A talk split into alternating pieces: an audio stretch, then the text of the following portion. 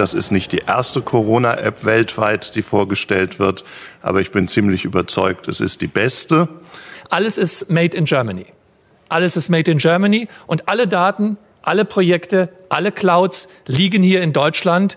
Also Deutschland kann Digitalisierung, äh, wenn wir alle an einem Strick ziehen. Sie hören es, mit Begeisterung und Lob wurde nicht gespart. Als Mitte Juni eine Herrscher von Politikern und Topmanagern in Berlin verkündete, sie ist da, die Corona-App. Das war gerade Helge Braun, Chef des Bundeskanzleramtes, und Tim Höttges, CEO der Deutschen Telekom. Sicherlich spielten SAP und die Telekom eine große Rolle beim Bau der App, aber wer wirklich wissen will, was hinter der App steckt und damit hinter vielen anderen Softwareanwendungen, der kommt an einem Begriff nicht vorbei und das ist Open Source. Was dahinter steckt, warum diese Art des Programmierens inzwischen unverzichtbar ist und warum selbst ein Thermomix nicht ohne auskommt, das wollen wir heute gemeinsam herausfinden. Mein Name ist Thorsten Giersch. Herzlich willkommen bei unserer ersten Folge Here Economy.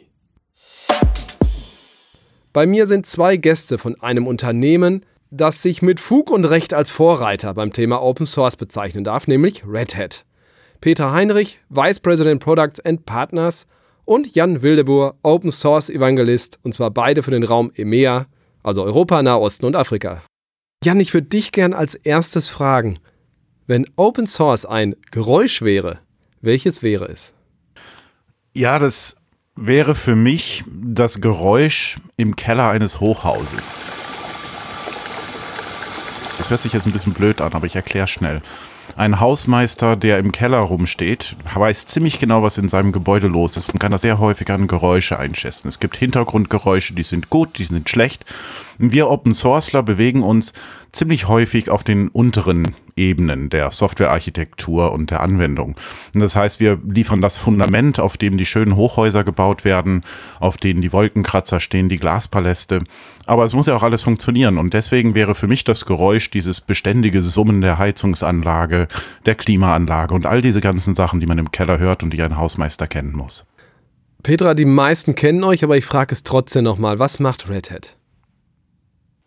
Wir sind ein Hersteller von Enterprise Software. Allerdings ist das Besondere daran, dass unsere Software basierend ist auf dem Open Source Modell. Das bedeutet, wir arbeiten sehr, sehr eng mit einer Community von unabhängigen Menschen in diesem großen World Wide Web zusammen und jeder contributed zu einem Software Need. Daraus geboren wurde ein Operating System namens Linux das unser erstes Produkt war, das wir Enterprise Ready gemacht haben, das heißt weiter veredelt haben. Was sind das für Menschen, die, die da programmieren und so weiter? Die Community, die ihr sozusagen auch, auch bespaßt, nenne ich das jetzt mal. Was sind das, wie kann man sich diese Menschen vorstellen? Sind das Idealisten? Es sind Angestellte von Firmen. Also die Community setzt sich zusammen aus Abertausenden von Entwicklern, die weltweit unabhängig voneinander an einem gemeinsamen Thema, an einem gemeinsamen Projekt, sogenannten Open Source Projekt arbeiten. Und davon gibt es ganz, ganz viele. Heißt, wir sprechen gar nicht unbedingt nur von Technologie, sondern auch von einer Kultur dahinter. Also viele, viele Ideen werden eingekippt und die besten Ideen gewinnen dann einfach. Nicht die, wo irgendein Boss, Vorstand oder sonst irgendjemand gesagt hat, so machen wir das, sondern eine Vielzahl von Ideen, wird zusammengetragen und daraus wird dann evaluiert, was funktioniert am besten, welcher Weg ist denn der richtige. Das klingt fast so schön, zum, um wahr zu sein, Jan. Was heißt das organisatorisch denn für euch? Dezentrales Arbeiten, viel Vertrauen oder wie kann ich mir das vorstellen? Äh, das Ziel von diesen Communities ist aber immer relativ einfach. Die haben sich ein Thema ausgesucht und dafür wollen die eine Lösung entwickeln. Und die Zusammenarbeit zwischen diesen verschiedenen Communities liefert dann das Gesamtergebnis, was wir dann in unseren Produkten sehen, aber auch sie jeden Tag in, in der Welt erfahren. Also das ist, äh, ohne Open Source würde mittlerweile nichts mehr funktionieren da gibt es ja nun mal oft Themen wie, ich habe eben schon Patentschutz erwähnt, das ist ja so ein Spannungsfeld, Copyright-Rechte. Könntest du kurz fassen, wie, wie ihr diese Themen löst? Das Spannende ist, es wird häufig gesagt, dass, dass Open-Source-Leute sich äh, wenig um solche Sachen kümmern wie Patente und Urheberrecht. Das Umgekehrte ist aber die Wahrheit. Ähm, das ganze Open-Source-System, die Open-Source-Lizenzen, die wir verwenden, basieren auf einer sehr genauen Interpretation des Urheberrechts. Deswegen stehen auch in den großen bekannten Open-Source Lizenzen immer Klauseln drin, die genau diese Fragen regeln. Wie geht man mit Patenten um?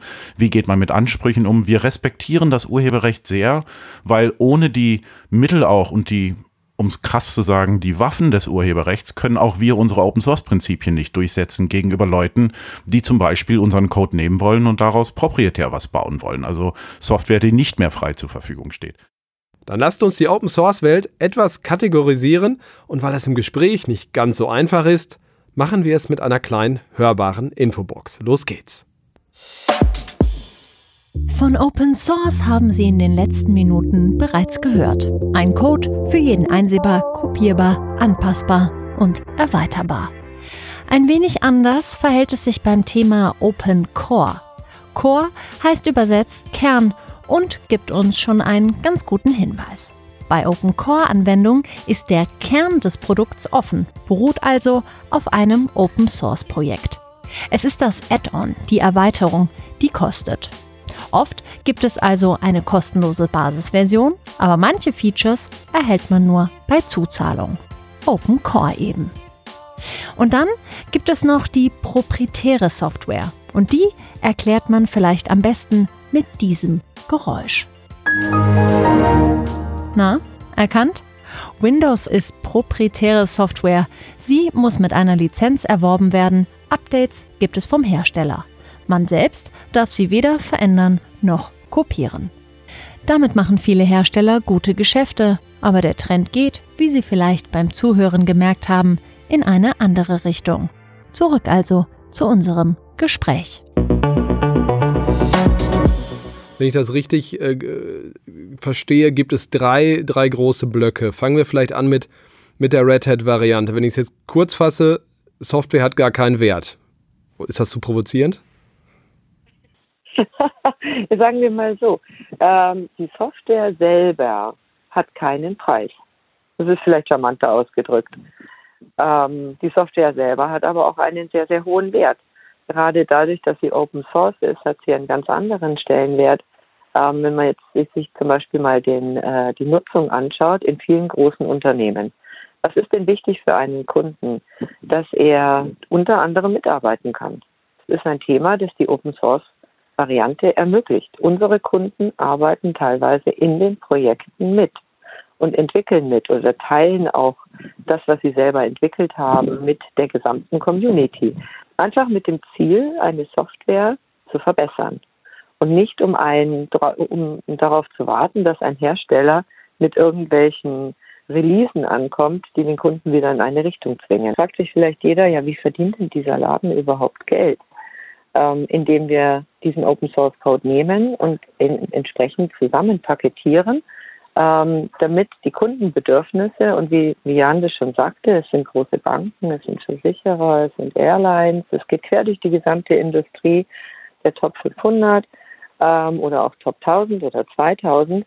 Ähm, diese ganzen Kunden brauchen auch eine gewisse Sicherheit. Da kann man nicht sagen, nimm einfach den Open Source Code und spiel damit und mach was damit, sondern irgendeiner muss dafür gerade stehen und dem Kunden auch helfen, wenn es Probleme gibt. Dafür ist dann Reddit da. Sei es Support oder sei es aber auch mit anderen Herstellern zusammen ein Netzwerk bilden und zusammenarbeiten.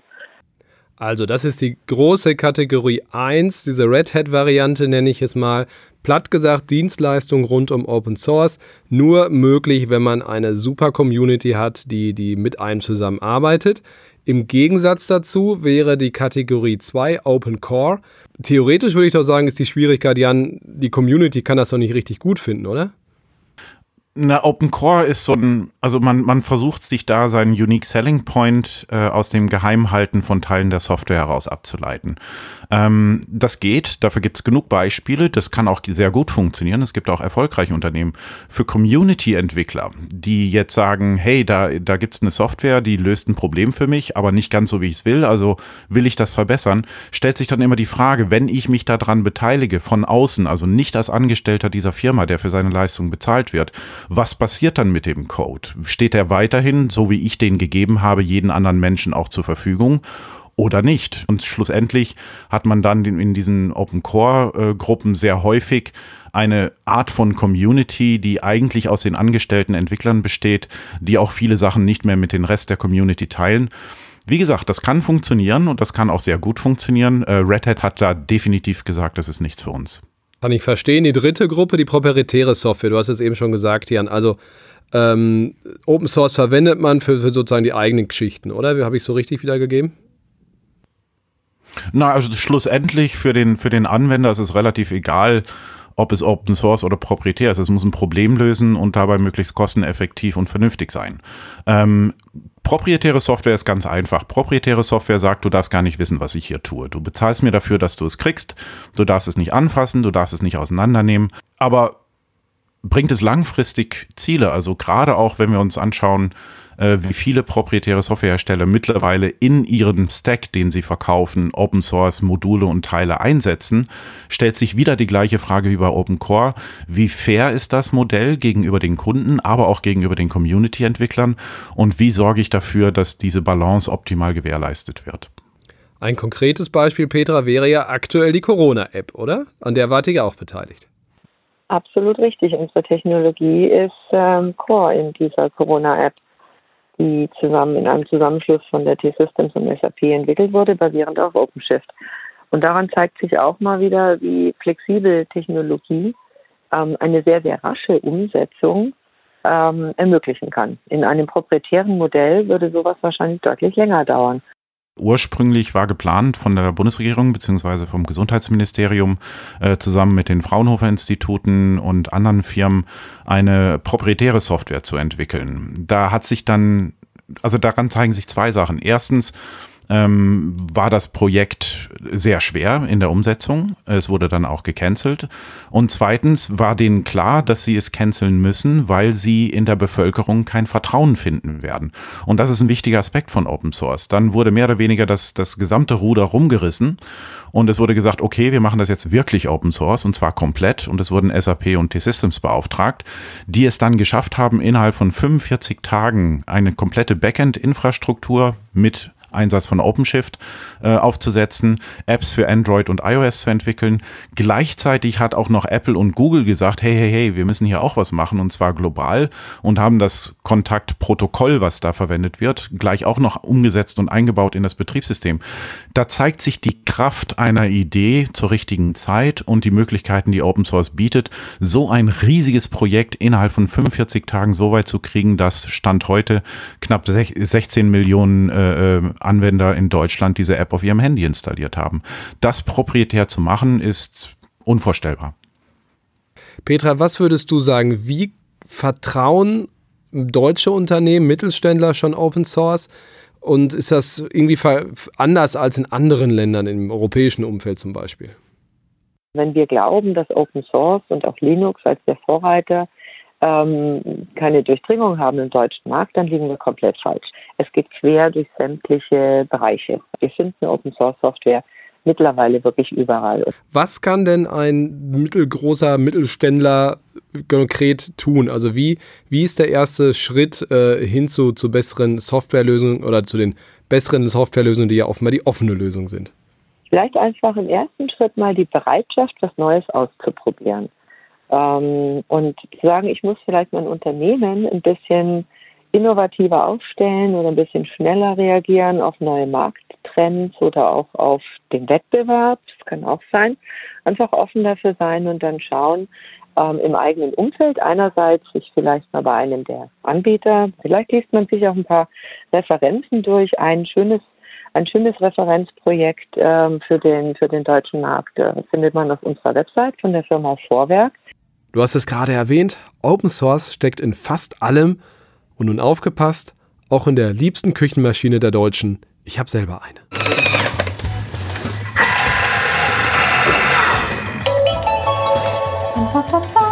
Ich habe sehr viele Thermomix-Lieblingsrezepte. Ich benutze meinen Thermomix so gut wie jeden einzelnen Tag. So geht es wahrscheinlich vielen Besitzern des kultigen Kochgeräts. Denn mit den neuesten Versionen des Thermomix steht Ihnen zumindest kulinarisch gleich die ganze Welt offen. Tausende Rezepte aus aller Herren Länder findet man auf der Plattform Cookidoo und kann diese direkt auf die heimische Küchenmaschine holen. Ich habe die App auf meinem Handy und dann gucke ich mich da durch und schaue, welche Rezepte mir am besten gefallen und ich finde es so sehr, sehr praktisch.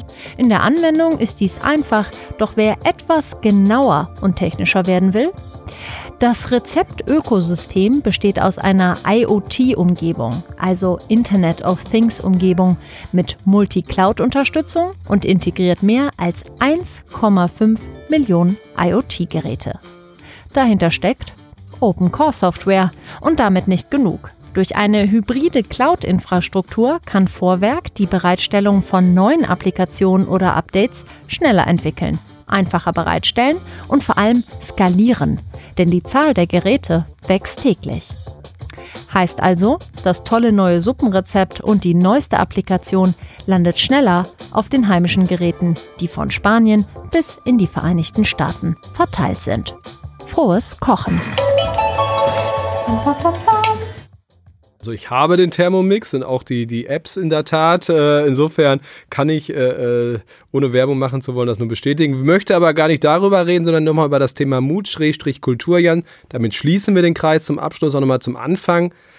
Ähm, wenn nun ein, ein Unternehmen, ein potenzielles Partnerunternehmen von der Kultur her gar nicht wirklich zu, dem, zu der Techno offenen Technologie passt, wo endet oder beginnt da eure Dienstleistung? Also berät ihr auch beim Thema Kultur oder gibt es auch wirklich den Fall, wo ihr sagt, eigentlich ist das, was ihr hier auf den Tisch bestellt bekommt, ideal, aber eure ganze Arbeitsmechanik, eure Kultur passt dazu nicht? Tatsache ist, es sieht, was das angeht, eigentlich sehr viel besser aus, als man äh, nach dieser Frage äh, glaubt.